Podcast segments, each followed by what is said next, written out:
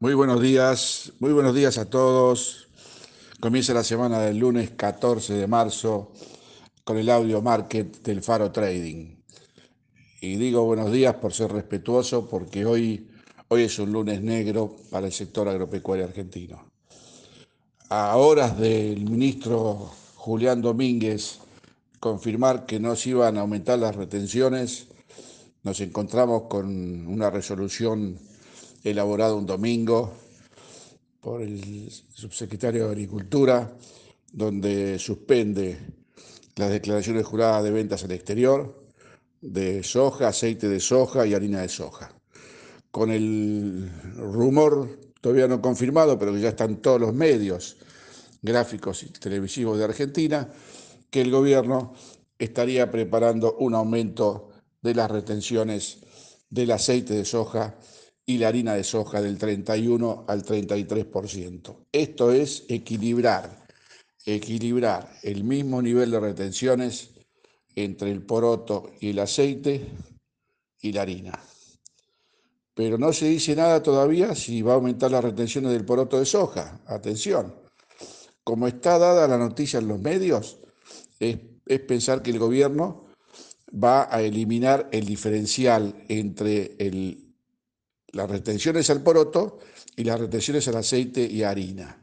Si es así, estaríamos dando un, paso atrás por lo menos entre 25 y 30 años.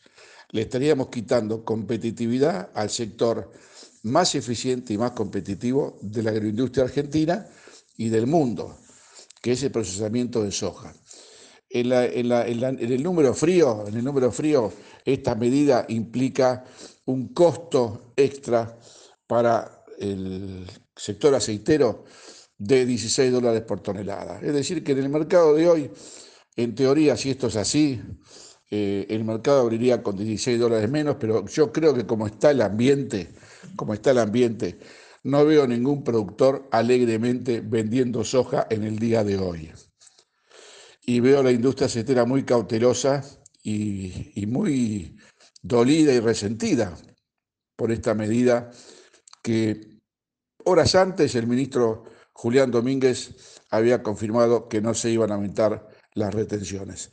Pero estamos en Argentina, el país donde lo, más inteligente que hace el gobierno es aumentar la presión impositiva. ¿Para qué? Para recaudar 410 dólares, perdón, 410 millones de dólares adicionales. Y yo tengo hecho un análisis en donde el ingreso de divisas 2022 supera al ingreso de divisas 2021 por 2.200 millones de dólares por la suba que tuvieron los mercados en estos últimos seis meses.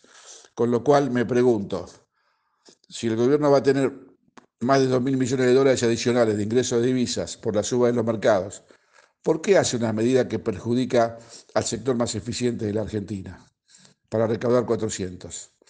Veremos cómo sigue la semana. Un fuerte abrazo para todos y buena semana igualmente.